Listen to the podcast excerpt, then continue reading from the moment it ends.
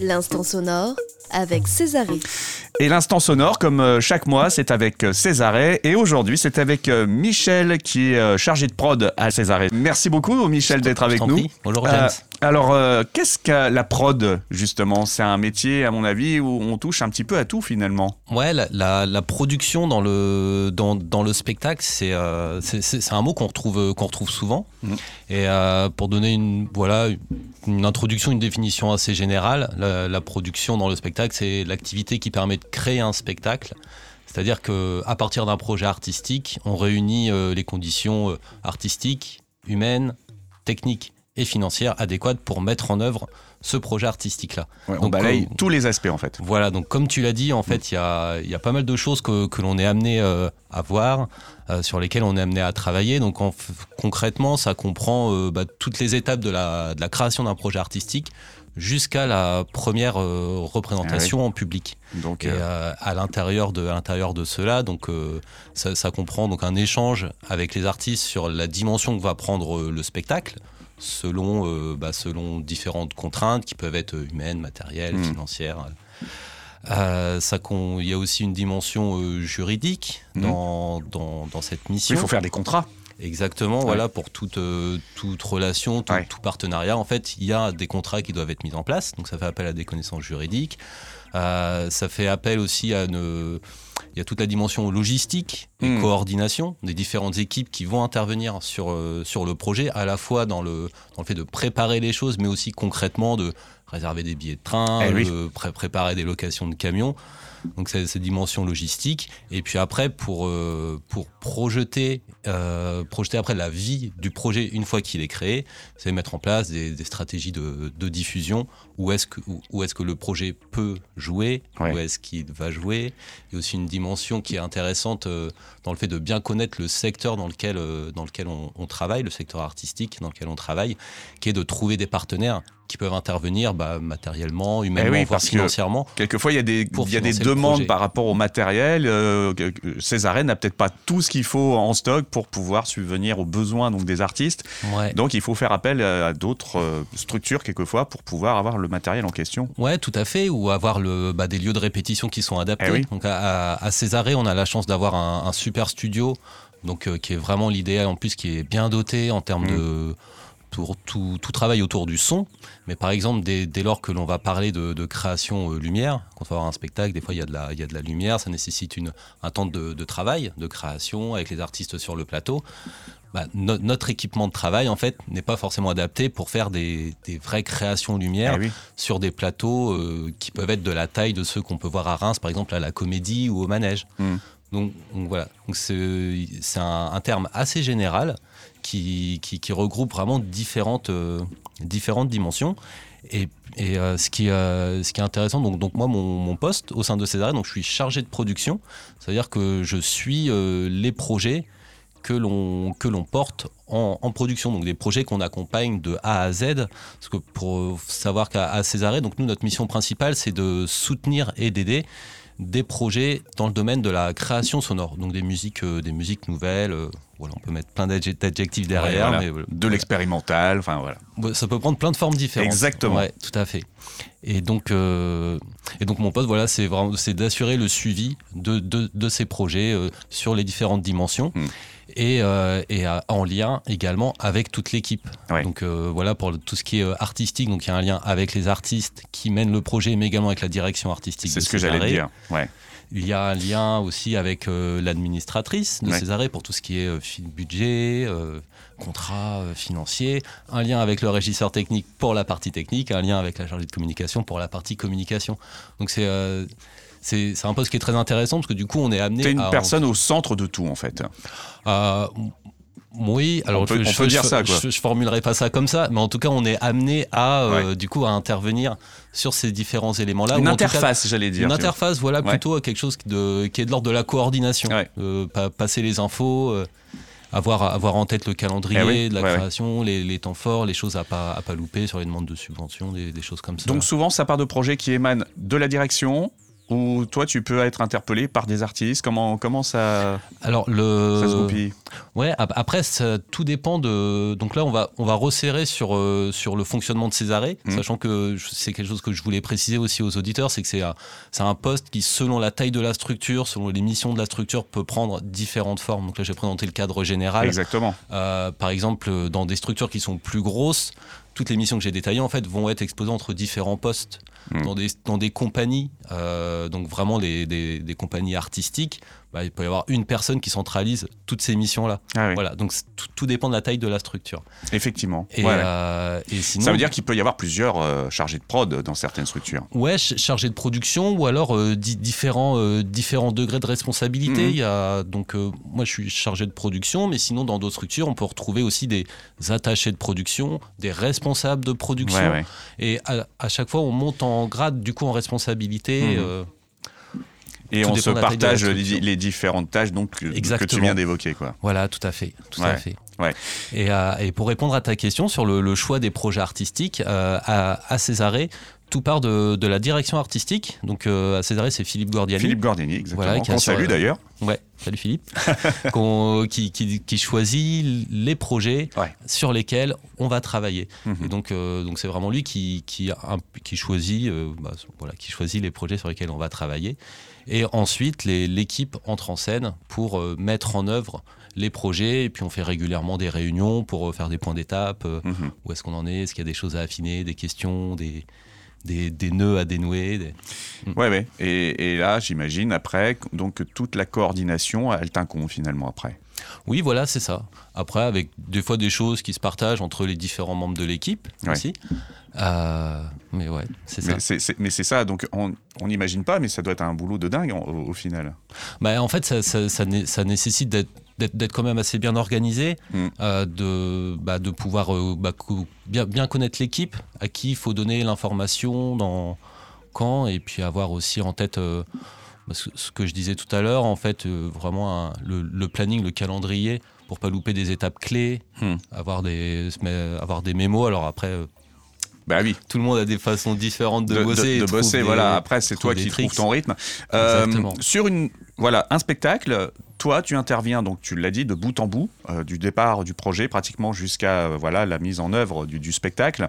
Ça peut prendre combien de temps, justement? Alors, c'est assez variable. C'est assez variable. moi, ça fait sept ans que je suis à Césarée.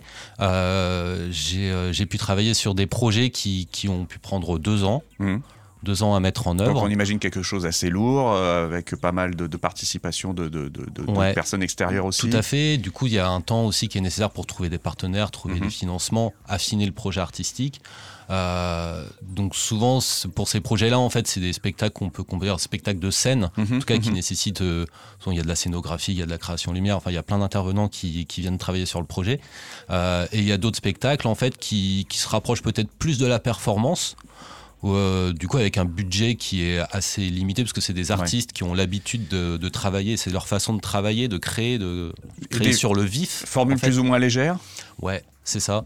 Et du coup, là, ça peut prendre. Bah, il y, avait une, une le résultat était était superbe. Ça prenait la forme d'une. Il y avait euh, euh, une création vidéo et trois musiciens qui, jouaient. Ils ont fait trois sessions de, mmh. trois ou quatre jours à Césarée pour poser, pour poser leur base, se mmh. trouver, trouver la trame. Et après, c'est bon, ça peut jouer. Hein. Donc, euh, toi, 3-4 jours, euh, ça en amont, toi, ça te prend euh, quelque chose qui s'organise comme ça de manière assez rapide, entre guillemets? Ouais, et, et, ça, ça fait partie du. Pour, pour ce type de projet-là, le côté.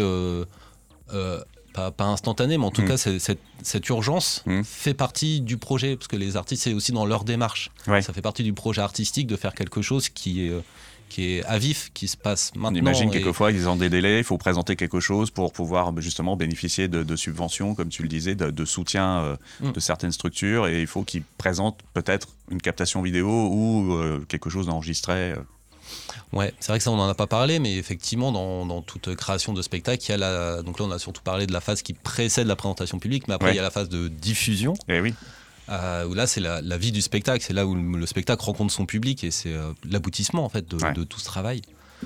Et, euh, et, je me souviens plus de ta question. Et eh ben justement, c'est euh, carrément donc de, de, se dire euh, qu'est-ce que ça, ça, comment dire les, les, financements, voilà. la partie prod peut les aider à trouver des financements pour la diffusion justement. complètement, ça fait vraiment partie des missions de la, de la, production en fait de trouver les financements pour que mm. le spectacle puisse exister. à Césarée, nous on a des, des, on, est, on a des financements qui, ont lieu, euh, qui ont lieu chaque année, c'est-à-dire et qui sont par rapport à notre activité globale de soutien à la création. Mmh. Donc on peut se permettre pour certains projets de ne pas forcément aller chercher vraiment des subventions spécifiques pour ce projet, parce que c'est un projet léger qui ne va pas mobiliser énormément de, moyens euh, financiers, techniques, euh, humains. par contre, pour d'autres projets plus lourds, donc ceux qui s'étalent plus sur des temporalités de, plusieurs années, de plusieurs saisons, Là, par contre, il y, a du monde à rémunérer, il y a beaucoup de monde qui travaille sur le projet. Donc, là, il faut aller chercher des financements. Les artistes, enfin euh, voilà, il y a tout ce monde-là à rémunérer en fait. Oui, hein. en fait, euh, faut, on peut se dire que quand on va voir un spectacle, mmh. euh, la plupart du temps, c'est dur de faire des généralités, mais la plupart du temps, il n'y a pas grand-chose qui est laissé au hasard. Mmh. C'est-à-dire que si les lumières qui s'allument, qui clignotent, qui s'éteignent, qui changent de couleur, ça a été pensé, ça a été réfléchi, il y a quelqu'un qui l'a posé, qui mmh. l'a écrit. Euh, et donc, bah, ça prend du temps, ça se paye. Parce que c'est le travail, en fait, c'est leur travail. Euh, les mouvements sur, euh, sur, dans, sur scène, bah voilà, ça va être un regard extérieur ou quelqu'un qui est chorégraphe. Les décors, ça va être un scénographe, une équipe de mhm. décorateurs qui va construire les décors. Les, les artistes qui viennent travailler, il faut qu'ils puissent composer, déjà créer, ensuite répéter. Et ouais. C'est vrai que ça fait ça fait du monde, mais c'est assez passionnant en fait de, de, voir justement toute cette logistique et toutes ces choses qui se mettent en œuvre, mm. qui s'activent pour créer, euh, créer une œuvre qui en fait peut durer euh, des, fois 40 minutes, enfin un peu de temps. Et quand on voit la temporalité que ça, que ça qui, est nécessaire, il y a un côté fascinant. Quoi. Donc euh, c'est pour ça que c'est aussi intéressant de le voir diffuser après dans, dans le temps. Quoi. Tout à fait. Et puis, et, et comme on travaille, bah, en France, on a cette chance d'avoir des, financements publics qui aident la création artistique. Donc il y a un côté, c'est une mission d'intérêt général. Faut que le, faut que le, faut que le spectacle en fait puisse être montré, mm. puisse, euh, voilà, pour qu'il y ait un, retour. Mm. Créer des spectacles pour créer des spectacles. On peut se dire qu'il manque quelque chose dans l'équation, dans l'équation. Donc euh, le travail de diffusion effectivement est, euh, est, très important et pas forcément évident, notamment dans des esthétiques de, recherche ou contemporaines comme celles qu'on peut mettre en place euh, à Césarée, où les possibilités de diffusion, au final, sont, assez limitées. Sont assez limitées. En tout cas, elles sont plus que, par exemple, dans les musiques actuelles, ou, voilà, où un groupe euh, va faire euh, plein de dates. Euh. Et ça s'adapte aussi plus facilement à certaines scènes aussi. Quoi. Ouais, tout à fait. Voilà. Alors, tu nous as parlé beaucoup de, la façon théorique dont tu travailles. Donne-nous un exemple, un exemple concret. Je crois que tu en as préparé un là pour illustrer le, propos, justement. Ouais, un exemple concret, c'est un projet sur lequel on avait, qui a été créé en 2020. Mhm. un projet d'un compositeur qui, français qui vit à Paris qui s'appelle Marc Parazon. Euh, Marc, en fait, lui, dans son. Donc, Marc, il est euh, compositeur, ingénieur du son, il travaille pas mal dans le cinéma, dans, les, musiques, euh, dans les musiques de création, il fait des concerts, plusieurs cordes à son arc. Et, ce, qui, ce qui passionne Marc, c'est le, les supports de musique enregistrés notamment les vieux supports de musique enregistrés. Mhm. Donc, il avait fait une installation qui avait été présentée, ça date d'Electricity, donc ça remonte ah à, la médiathèque euh, Falala. Ouais. Euh, qui était autour de la bande magnétique. Donc on entrait dans un espace, il y avait plein de bandes magnétiques par, qui, qui, qui, étaient euh, disposées dans l'espace, qui passaient, qui passaient dans des vieux lecteurs. Donc des euh, cassettes, des bandes. Euh. Ouais, cassettes, bandes, voilà. Il a, il a fait tout un, tout un cycle de création autour de ce, de ce support de, de musique enregistrée. Et, euh, et, vers, et, donc pour l'installation dont, dont, je souhaite vous parler, qui s'appelle Stylus Dust, il a, il a choisi de travailler sur le support de, du disque vinyle. Mhm. Et en partant, son propos de départ, c'est de partir en fait de tous les bruits parasites entre guillemets, qui, euh, qui, qui, joue, que l'on entend lorsqu'on écoute un disque vinyle. Et eh Les craquements qui sont liés à la poussière, des, des pocs électriques euh, mm. qui peuvent arriver euh, de temps en temps. Et donc ça, c'est son point de départ. Donc il a commencé à collecter des sons. Après, il les a mis, il a commencé à, à, la, manière d'un collage, en fait, à les ajuster sur, sur ordinateur, à, à faire son montage, à faire sa composition pour euh, rajouter de l'humanité, en fait, il a, euh, il a rajouté des voix qu'il allait, enregistrer, qu'il allait enregistrer dans une église, parce que pour, euh, pour la, voix en fait c'est le premier son à avoir été mm. gravé sur un sur, un, disque sur un sur un disque vinyle donc donc voilà il y a les voix qui sont pas un, bruit qui provient du disque, mais qui ont été, qui ont été rajoutés par la suite. Et l'idée, en fait, c'est d'avoir une forme de, de métamusique, comme hmm. si, en fait, c'était le, sont les sons du support. Et après, avec le temps, il peut y avoir aussi une confusion entre le, et ça c'est complètement assumé, entre ces, ces bruits euh, de, de craquement qui peuvent être liés à la composition, mais ceux qui sont aussi liés au fait que lorsque la composition joue, en fait, euh, elle, joue sur un support euh, vinyle. Hmm. Donc, euh, et donc ça, c'était la deuxième partie de ce projet. Donc ce projet, en fait, il a eu deux parties. Une première partie qui est composition, la composition de marque, et une deuxième partie qui est comment est-ce qu'on présente cette œuvre au public.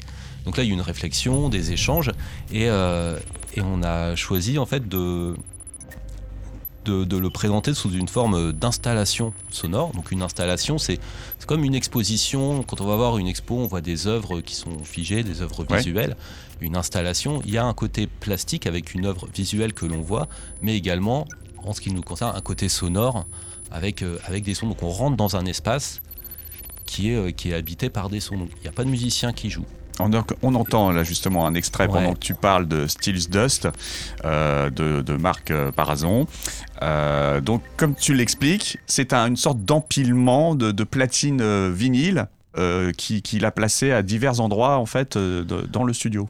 Ouais, c'est cela. Alors, il y, y a eu pas mal d'échanges sur comment est-ce que on, matériellement on présente l'installation. Il y avait le souhait qu'elle soit jouée par des disques vinyles, mhm. mais pas mal de questions. En fait, il y avait deux contraintes. Le fait que ça soit joué par un disque vinyle et le fait qu'il y ait plusieurs enceintes dans l'espace pour que les sons viennent euh, de droite, de gauche, de devant, qu'il puisse y avoir une mise en espace des sons pour que la composition soit, soit aérée mhm. et que l'écoute, euh, qu'on soit dans une écoute active de, de, cette compo. Donc euh, est-ce qu'on met les platines aux quatre coins de la pièce? Est-ce qu'on les met de façon centrale sur une table? Enfin bref, plein de questions. Finalement, la solution qui a été, euh, qui a été trouvée et vers laquelle on est allé, c'est de construire une forme de, de totem central. Donc c'est un constructeur euh, mmh.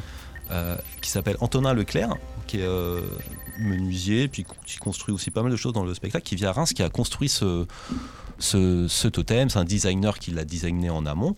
Et donc dans ce totem, en fait, il y a quatre platines vinyles qui sont, qui sont installées.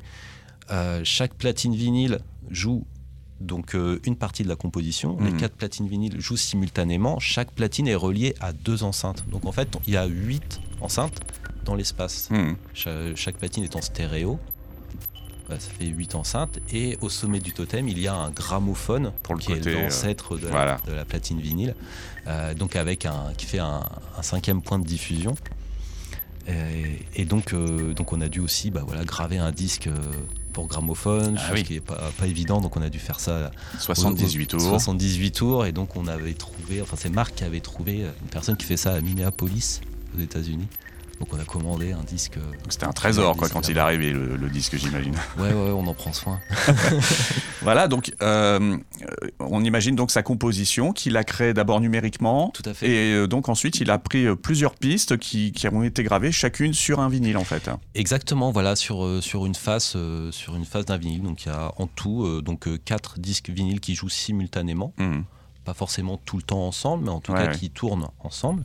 Euh, le lancement de, de, ces quatre disques vinyles ainsi que le gramophone a été mis en place par euh, un petit système de synchronisation qui a été développé donc par une autre, euh, une autre personne. Donc un électrostart de, chacune des platines. Exactement. Il y a, le but c'est d'avoir quelque chose, parce que du coup là en envisageant la diffusion, d'avoir quelque chose de plug and play entre guillemets, le plus simple possible pour la personne qui accueille le, la, diffusion. Donc les enceintes sont livrées avec le totem, les disques vinyle, vous les mettre en espace, et puis après, alors là je simplifie, hein, parce qu'il y a un régisseur qui tourne avec l'installation, mais dans l'idée en fait on appuie sur un bouton une fois que tout est monté, et, c'est parti, et ça joue. Donc euh, l'œuvre dure combien de temps sur euh, une phase de vinyle et, bah, Ça dure la, durée d'une phase de vinyle, donc c'est 18 euh, minutes. D'accord, très bien. Bon, bah, c'est un exemple très concret. Et ça, c'est une œuvre qui tourne maintenant Ouais, Stylus, Stylus Dust, ça a été créé en 2020. Ça a joué à Perpignan. Hmm. On, l'avait euh, présenté à Reims euh, en septembre. Hmm. Euh, en septembre dernier. Non, septembre dernier, je crois. Ah, là, je, Le trou de mémoire, ça, ça peut arriver. Trou de mémoire, ouais. en tout cas, ça a été présenté. En tout cas, ça a été présenté à Reims, dans, dans, les studios de Césarée. Hmm. Il, y a eu un, il y a eu vraiment un bel accueil, puis on était content de la présenter à Reims. Et il y a, là, il y a une date qui est en train de se profiler à Paris, dans un, un lieu d'art qui s'appelle 3537. Euh, et, ça avait joué aussi dans, quelques autres festivals et on continue à chercher des, endroits où on peut montrer cette œuvre qui, qui en fait est aussi, euh, une fois qu'on est dedans, qu'on est immergé dans le son, en fait super accessible. Il y a au niveau, euh, au niveau esthétique et de ce que ça fait ressentir, en fait on se mm. rapproche des musiques un peu ambiantes. On, rentre, il y, a une ambiance un peu mystérieuse, mm. un, peu, un peu mystique qui se crée avec les voix qui arrivent à la fin de la composition, avec pas mal de la réverb de l'église dans laquelle ça a été enregistré. C'est euh, il y a comme une dimension hantée en fait. Et mhm. donc après, chacun se fait son film dans sa tête, mais euh, moi j'aime bien y voir comme si c'était le, le, disque en fait qui, qui s'exprimait d'une certaine façon en fait. Ça s'appelle Silas Dust. C'est Marc Parazon donc qui a euh, composé cette œuvre. vous pouvez avoir des infos d'ailleurs sur le site internet de Césaré. Allez faire un petit tour, césaré-cncm.com si je ne me trompe pas. C'est ça, hein, Michel mhm. Voilà. Et puis, euh, merci pour euh, cette présentation de ton métier, euh, qu'on comprenne mieux justement comment se, met, se crée une œuvre en lien bien sûr avec la direction artistique. Mais voilà, on n'imagine pas quelquefois le temps que ça prend de, créer tout ça et de le mettre en place pour le public justement. En même temps, c'est ça qui est magique dans le spectacle, c'est de ne pas savoir ça et de voir de découvrir. De découvrir une œuvre sans se poser toutes ces questions. En tout cas, c'est ce qu'on essaye de faire ici à RGR, c'est d'inciter le public à aller découvrir des œuvres en live, d'aller euh, justement voir tout ça, euh, aller à Césarée et aller dans les différentes salles de culture de Reims. Il y a plein de choses à découvrir. Merci beaucoup, Michel. Bah, je prie. Merci, James. À bientôt. À bientôt.